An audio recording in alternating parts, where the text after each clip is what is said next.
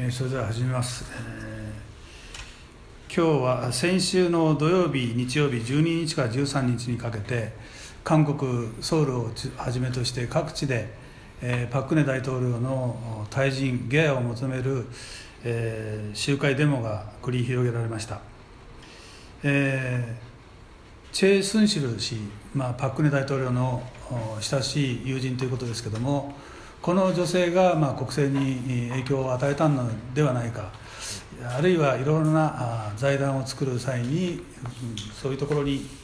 不正にまあ政府の資金が流されたのではないかそういう疑惑をめぐってですね、えー、国民が真相究明を求めあるいはまあ政権を追及しているわけですけれどもそれについてまあ今日はソウル特派員の上田勇さんと前前ソウル特派員の武田茂樹さんに話を伺いたいと思います、えー、先週末のソウルの集会は、まあ、主催者が発表で100万とも150万とも言われています、えー、警察発表では26万人という数字です。いずれにしても非常に大きな集会が行われました。しかしながら暴徒化せずですね珍しく平和的に行われたということでかなり周到な、まあ、集会ではなかったかと思います、えー、その報道の様子をですね、まあ、あの上田特派員にちょっと伝えてもらいたいと思います。はい、えー、皆さんこんにちは。上田です、えー、今回のデモはまああ日本でもマスコミがテレビでかなり紹介して、えー、まあ、映像が流れてますけれども今まで、えー、韓国ではこういう形で政権退陣デモというのが前のイ・ミョンバク大統領の時もありました。でそれはあのアメリカ産牛肉輸入再開に反対してえー、起きた供給病騒ぎと絡めてですね起きたデモでしたけどもその時でも最大の時は8万人ぐらいだったんですね。で今回はそれを上回る人数でした。26万人と警察は言ってますけども。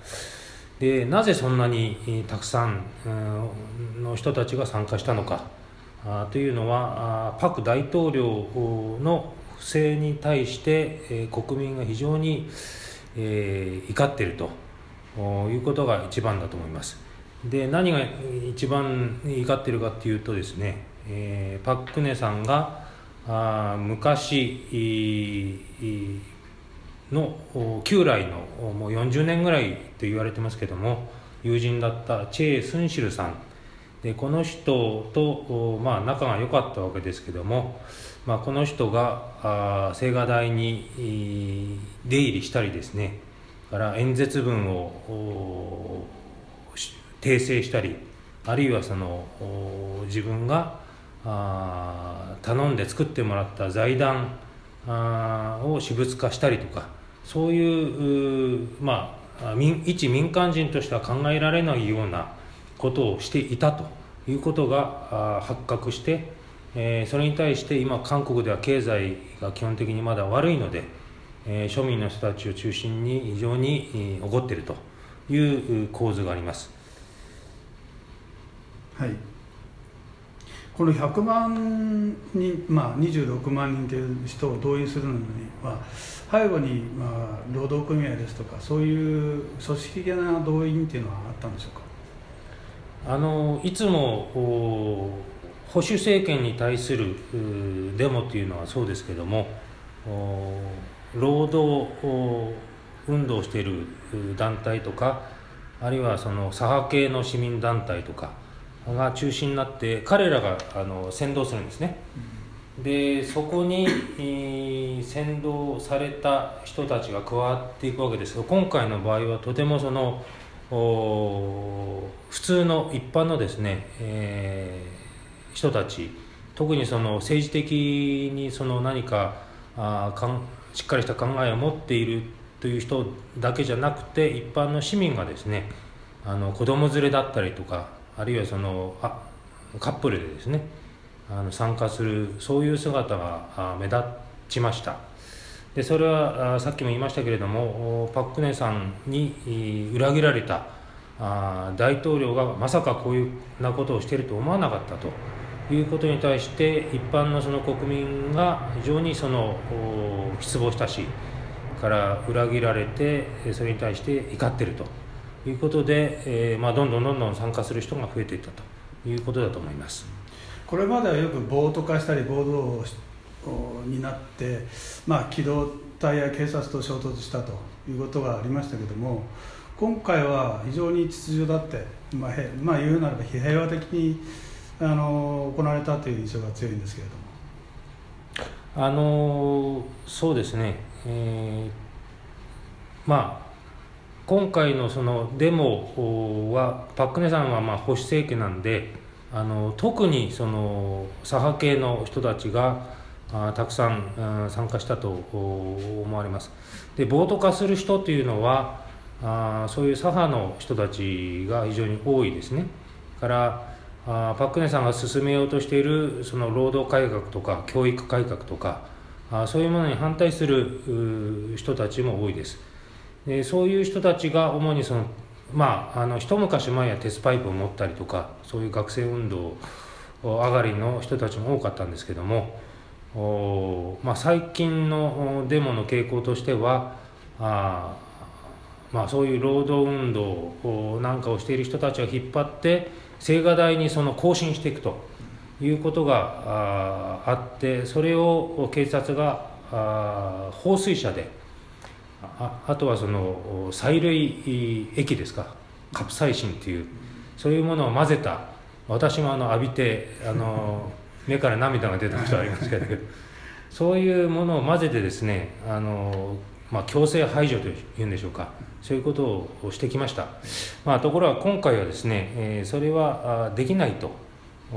それはしないと。政府の青瓦台の方があ、まあ、最初から言ってましたね、でそれはなぜかというとあのちょうど1年前にあの教科書の国定国定教科書の問題で、えー、同じようにデモがありました。その時も数万人あったんですけどもその時に放水車で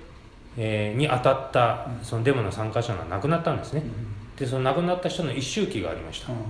でそういうこともまあ彼らわざとぶつけてくるんですけども実は。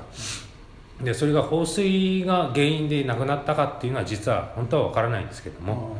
でそういうことがあって、えー、放水車を出すと余計にあの世論を激化させてしまうのでそれはやめようということになります。でそれが一つとからあのデモする側もですねあのあまりその過激にやりすぎた場合に今度そのブーメランのように自分たちがあの国民にそれはややりすぎじゃないかというその反対世論を受ける可能性もあの考えていたと言われています。それである程度その自制していたんじゃないかとそれからあとそのそこまでやらなくてもですね支持率がもうあの20代で0%ですから、うん、誰も支持してない、うん、そういう政権に対して青瓦台まで更新するという行為まで及ばなくてでもですねあの十分そのまあ自分たちの主張をアピールすることができるとそういう読みがあったんじゃないかというふうに思います。これだけの大人数の集会でその主催団体だとか主催者だとかそういうコントロールタワーなしでよくこれだけまああのまあ言うなれば平和的にね行われたなとあの感じるんですけども。例えばそのソウル市長パパク・ボンスンがそのまあ背後でその指揮したとかいろんなまあ話が飛び交ってますけどそこらはどうなんですかいや私もそれは正直言って分かりません。あのでもおっしゃるようにえー、必ずこういうデモの首謀者というか背後で企画してですね例えばその青瓦台に何時ぐらいにそのどの人たちがっていうそういう革新の人たちっていうのは昔からいますので、えー、それは十分あるある可能性はあると思います。あのライブ映像を見ててですねあの司会者のキム・ジェドンですか？あーもうまだ30代ぐらいの若い司会者が壇上に立って非常に理路整然と民衆を煽ってたんですよ。例えばこのお大統領の行為は憲法第何条何項に反違反するとかいうことをたーっと並べてですね、まあ、民衆をこう煽っていたのを見て例えばこういう人が壇上に立つにはその勝手に上がるわけじゃないでしょうね。そこの場を仕切っている人たちが順番あのそう実は今回の,、えあのデモには名前がついてました。あの民衆放棄、えーという名前をつけてですね。あ。民衆大放棄かなでそういう名前をつけてそれは実は1年前も11月の半ばだったんですけども、うん。民衆放棄っていう言葉を使いながらあの要するに労働界教育界さまざまなその団体でパック政権の政策に反対している人たちを結集させようとうん。いうことであの集まりました。その時数万人集まったんですけども、うん。それの、おまあ、第2弾ということは前からも実は決まってたんですねで、要するにそこにはそれを企画したうん。人がいますし、あの当然その司会者も決まってるでしょうし、っていうことで当然その中心になってるメンバーいるんで、うん。その彼らはもう完全に理論武装してますから、うん。あのかなりそういうあの知識も豊富だと思いますし、うん。まあ、だからそういう話ができたんじゃないかなと思います。まあこのお集会はまた次の週末19日にも予定されていると聞いてますけれども、まあ、その間にあの今の報道では17日木曜日にパク・クネ大統領が検察の聴取を受けるというようなことも報道されています。それによって状況がまあ転換することもあありますけど今週の動きはどのように見通してますか？はい。あの15日に、えー大最大野党の共に民主党のチュ・ミエさんっていう女性ですけどもこの人と単独会見することが決まりました。パク・クネ大統領が。はい。あでそれが一つですね。それからもう一つは15から16日のいずれかと最初言われてましたけども週実は週末に週の後半になる可能性も出てきました。えーそれは何かというとおパク大統領に対する検察のお取り調べですね。うんそれが予定されてます。うん。でこれこの2つがですねあの今後の世論特に世論ですね。世論に対してどういうあの影響を与えるかっていうのをお見極める必要があるんじゃないかなと思います。でまあ、その上でですね、えーまあ、あえてそのパク大統領おじゃあ一体どうなるんだということをおあえて見通すならば、うんあーまずその選択肢としてはあー今今い取ってる姿勢ですけどもお辞任をせずに、えーこれだけ辞任しろという声が大きいんですけども自分は辞任をせずに、えーいわゆるその第二線交代と韓国語で言いますけども、お第二線要するに今のお大統領としての仕事を減らして、で特に内政ですね、えー社会、えー教育、えーもろもろのそういう内政に関しては野党が推薦する野党特に3党が推薦する人物う首相ですね。新しい首相に任せて自分はそれ以外のお外交とか安保とかいうことだけに特化すると。いうこれ第二線交代という言い方をしてますけども、はい。これを実は今パク大統領は考えているんじゃないかと言われています、はい。しかしそのお野党の代表との会談とかあるいはその会談が決裂ししたとかですねあるいはあ検察のお取り調べの結果に対するあの世論がそれにまだまた不満を抱くとかうん。いうことになった場合にそれだけで耐えられるかというとわからないと。でそうなった場合は2番目として弾劾と。国会で弾劾えーの手続きにえー進む可能性があると言われています。うん。で弾劾が国会で可決されるためには国会議員の3分の2の賛成が必要ですけども、今与党セヌリ党の実は非主流派、うん、パク大統領とは比較的距離がある、うん、非主流派の人たちは弾劾をやるべきだと言ってますし、う。ん、えー、東亜日報の社説なんかでも弾劾をの手続きをす、うん、踏むべきだと、はっきりその社説で出してます、えー、ですからそのもし弾劾決議案が出された場合には可決する可能性が十分あると、言われてます。可決するとどうなどうなんですか？可決すると大統領に代わる、うん、まあノムヒョン政権というのはありましたけど、うん、ノムヒョン政権も実は弾劾が可決した例がありまして、うん、その時はあ首相が代行して、えー、国政のトップに立ったと。大統領代行。そうですね、うん、いうことがあります。ただその時は憲法裁判所が、その違憲の判決を出して、うん、えー、ノムヒョン大統領はあの復職したわけですけども、まあ、そういう手続きがありますね、それからあもっとですね、えー、過激なあ選択選択っていうか方法は、うん、あこれはあの野党が、うん、あ要求してますし左派の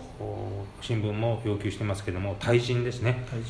ゲアです、これはあの野に下る要するに大統領職を辞任すると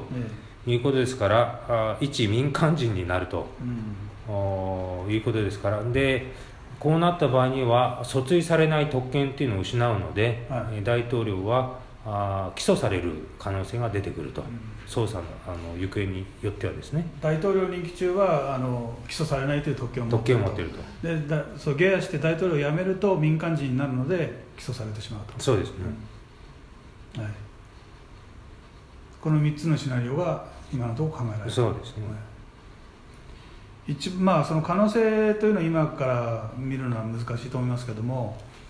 そのまあ今週の政治的動きそれからまあ国民世論の動きによって、はい、まあ、この3つの道が当面考えられると。でもし弾劾された場合にはですね、まあ、大統領がいなくなるわけだから、まあ、あの韓国の憲法上の規定ですか60日以内に大統領選挙を行わなければならないと、まあ、その間は首相が大統領代行するということになってます。そうすると来年に1年後に大統領選挙を、控えているにもかかわらずまたこうやらなくちゃならない。ということで、えー、野党はそこまでの準備ができているのか。そこはどうですか？まあ、おっしゃる通りその辺りが悩ましいところであって野党があじゃあ今大統領選挙を代わりにやりましょうというふうになった場合には当然野党の野党系の大統領候補が、まあ、当選する確率は極めて高いと。しかしそうなった場合にそのまた来年の12月に大統領選をしないといけないと。その大統領選というのは残余の任期を務める大統領を選ぶということですね。そういうことになりますね、はい、ですからそういうまあ野党側としては来年の12月の大統領選をで政権交代するっていうのが彼らの最大の目的ですからその前に大統領選をやることによってえー、じゃあ実際にじゃあ自分があ自分たちが政権を取った後ですね、えー、まだ1年近くありますからその場合のやはりそのリスクっていうのは出てくるので、えー、その辺はあの慎重にならざるを得ないということもあってそのむやみにゲアとかですね弾劾とかあそのあまりに言い過ぎるとですね、うん、えー、自分たち野党にとっても不利だと。不利だという部分もあるかもしれませんね。はい。えっと、一つ聞きたいのはこの騒動が始まる前にですね、えー、共に民主党の前代表で、まあ、来年の大統領選挙の大統領候補の一人と目されているムン・ジェイン、えー、元代表がノムヒョン政権時代の秘書室長ですか、はい、その当時その国連で北朝鮮の人権問題を非難する決議が採択されるときに事前にどうしたらいいかということを北朝鮮に聞いたということが、まあ暴露されて、ムン・ジェイン氏としては非常にあの大統領選に向けてマイナスの、まあ、イメージが広がっていたということがありました。ところがあこの騒動でその問題がもうきれいさっぱり吹き飛ばされてしまっていると。こういうことについて、まあ、あまりにもちょっとね、えー、タイミングがいいんじゃないかということもありますけど、はい、それはどうですか？あのそれはもうタイミングがあまりにも良すぎるので、うん、これは意図的にあのこのチェイ・スンシル容疑者のですね疑惑が暴露されたんじゃないかというこ見方はできると思います。うんであのまあそれに関連して言うならそもそもですねあのこのチェイ・スンシル容疑者の疑惑の一番の発端が何だったのかというとこれは中央日報系のケーブルテレビで JTBC ってあるんですけどもそこのあの看板アナウンサーがあの10月24日の番組でチェイ・スンシル容疑者のタブレットを入手したと、そこに、うん、えー、青瓦台の文章がたくさんあのあったと、うん、そこから始まったわけですね、うん、ですからそのそのアナウンサーっていう人はもともと NBC っていうどちらかというとこの左系の,、あのまあ、放送社の看板アナウンサーでしたから、その彼に誰かがあるいはその彼がですねあのその情報を得てであのタイミングを見計らってですね、うん、それで、えー、暴露したと。いう可能性がですね、うん、あのあります。うん。まあ、要するにそのパク保守系であるパク政権をあのに大きなダメージを与えるそういう機会をですね、うん、あの伺っていたんじゃないかと、はい、そういう構図がちょっと透けて見えるんじゃないかと、うん、まあ、ここでちょっと順序が逆になりましたけどもそもそもチェ・スンシルゲートというのは何だったのかということについてちょっと武田前途ご飯に説明してもらえますか。はい。えー、まあ今あのこの今回の,、まあ、あの騒動が起こる出発点について、うん、えー、特派員の方からですねお話がありました。それでまああの MBC テレビっていうのは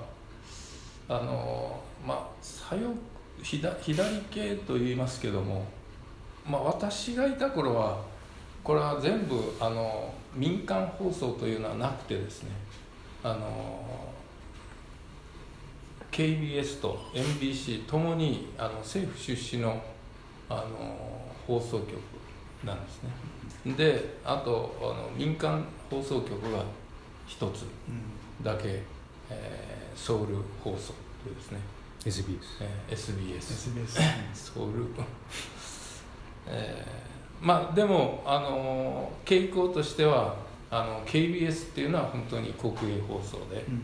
えー、そして、えーえーまあ、MBC というのはややその国営の本筋ややや進歩的なそういう医療やが、えー、多いと、まあ、そういうような状況でした。であのこのソン・ソッキーさんっていうのはあの、まあ、MBC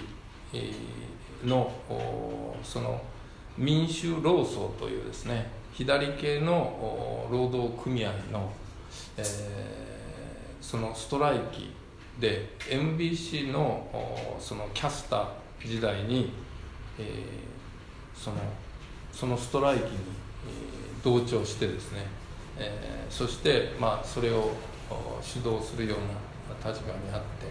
それで、まあ、MBC をから離れざるを得ないというふうになって、まあ、その後、えー、この J JTBC というところでですねその孫速記っていうのはそのすぐとかどうかっていうのは、うん、孫速記っていうのはそのタブレットからそのこの報道した記者ということですね。記者です。はい、アナウンサー。記者というかもう社長でもあるんですね。報道報道担当のの社社長。長、うん。まあ、局長ですね。報道局長、いうことですね。だからまああのどうしても韓国のうんそのよく新聞なんかでえー言われるんですけどもおマップルチャクチョンというですね、えー火が起こったらですね、えーそれに対抗する火を起こしてですね、えーその火を消すというような、ことがあるんですけどもやはり今回の場合はそのお流れから見るとですね、えーどうしてもそのお次期の野党のそして、ま、北朝鮮に一番この近いと目されているムン・ジェイン、さんがこれがその国連のですね人権委員会の、この決議に関連して、かなり、その自分の立場を悪くする内容が出てきた。それでそれが多くなっている時に、えーこの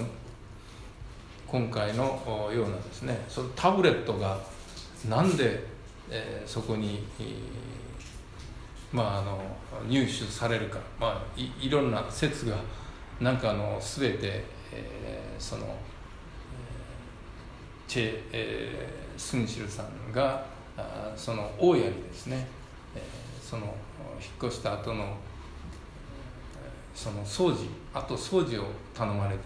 頼んで。そして、えーその掃除のお途中に何か出てきたのがこう、まあ、なかなかちょっと簡単にはですね、えー信じられないようなそういういろんな話があー出ておりますから、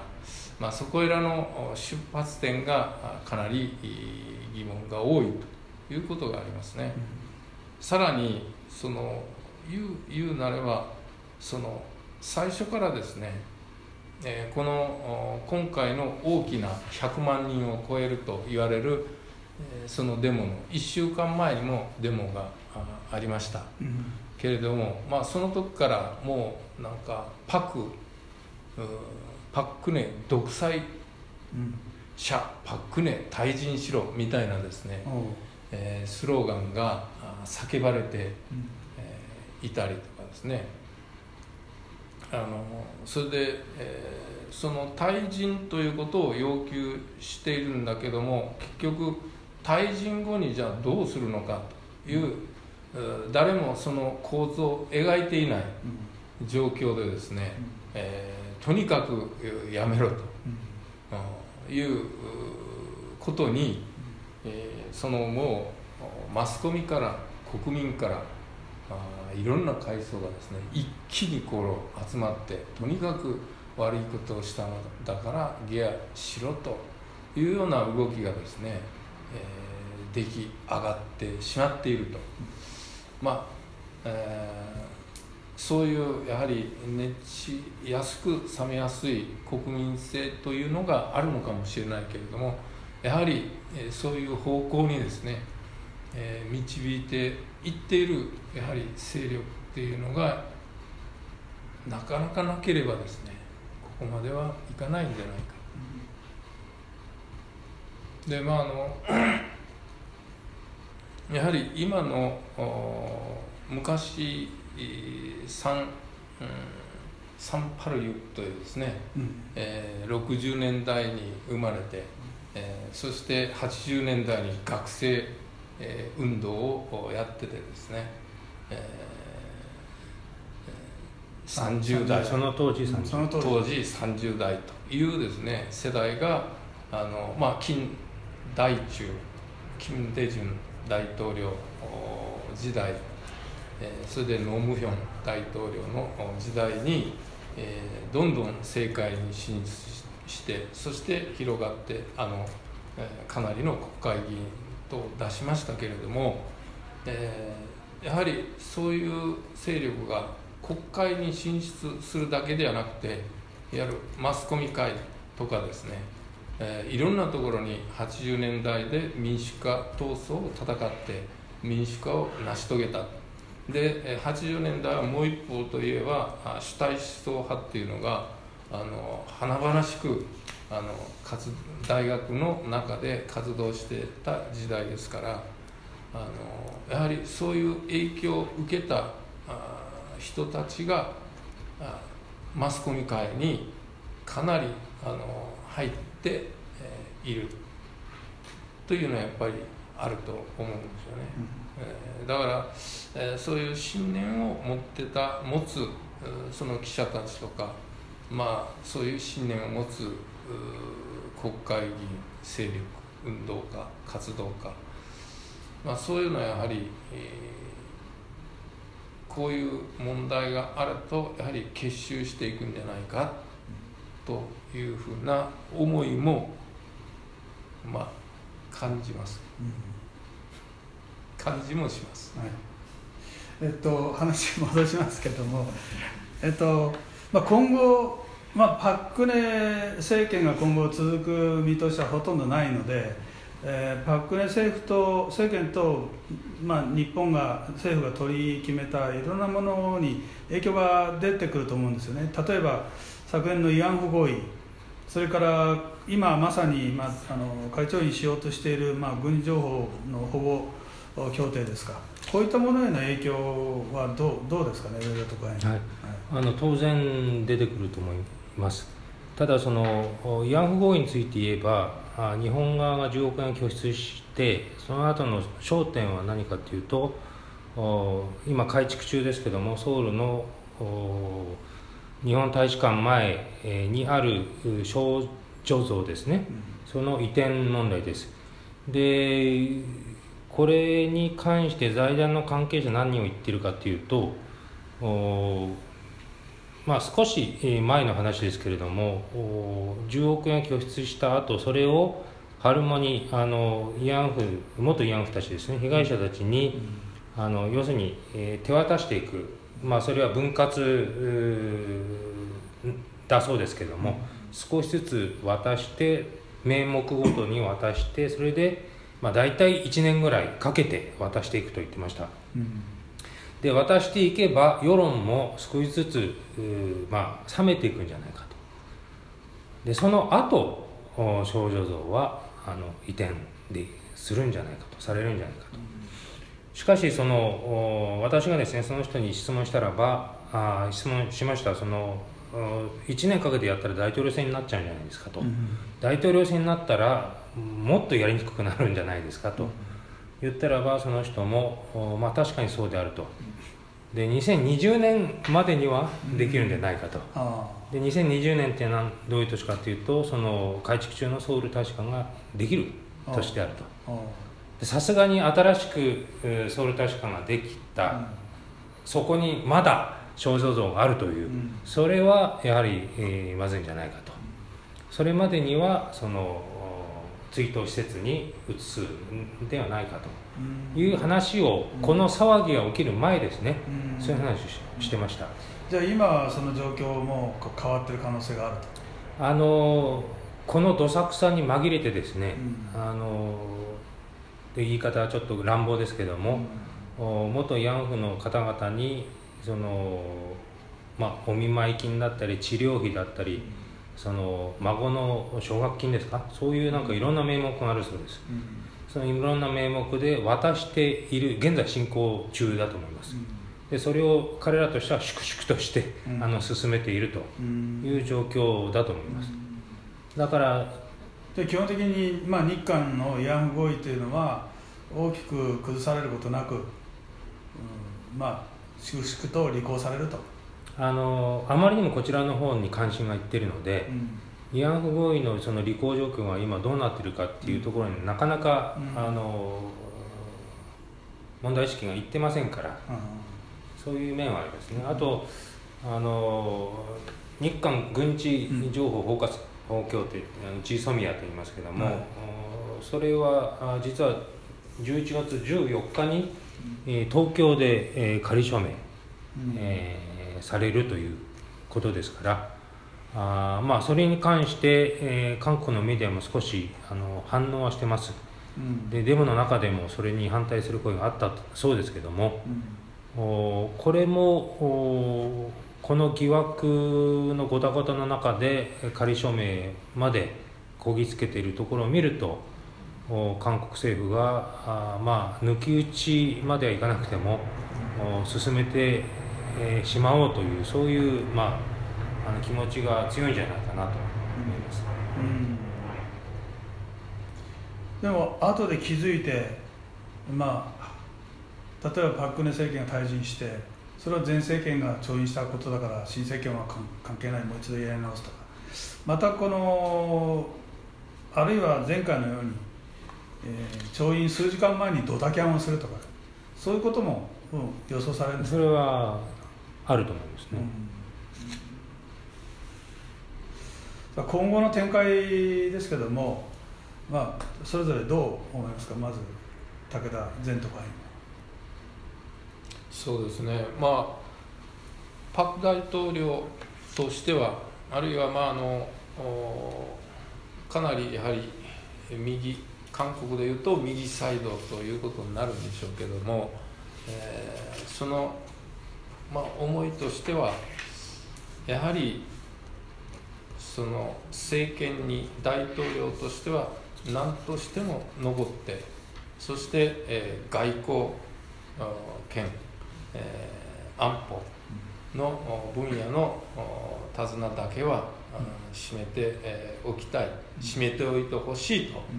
いうのがやっぱり願いでそれをめぐる攻防が、まあ、内政については野党が出す首相を受け入れるけども、うん、そこのところだけは握っておきたい、うん、まあ、そこをめぐる、まあ、攻防がどうなるかというのがやはり一番のメインではないかと思います、うん、上田特派どうですか、はい、あのー、まあ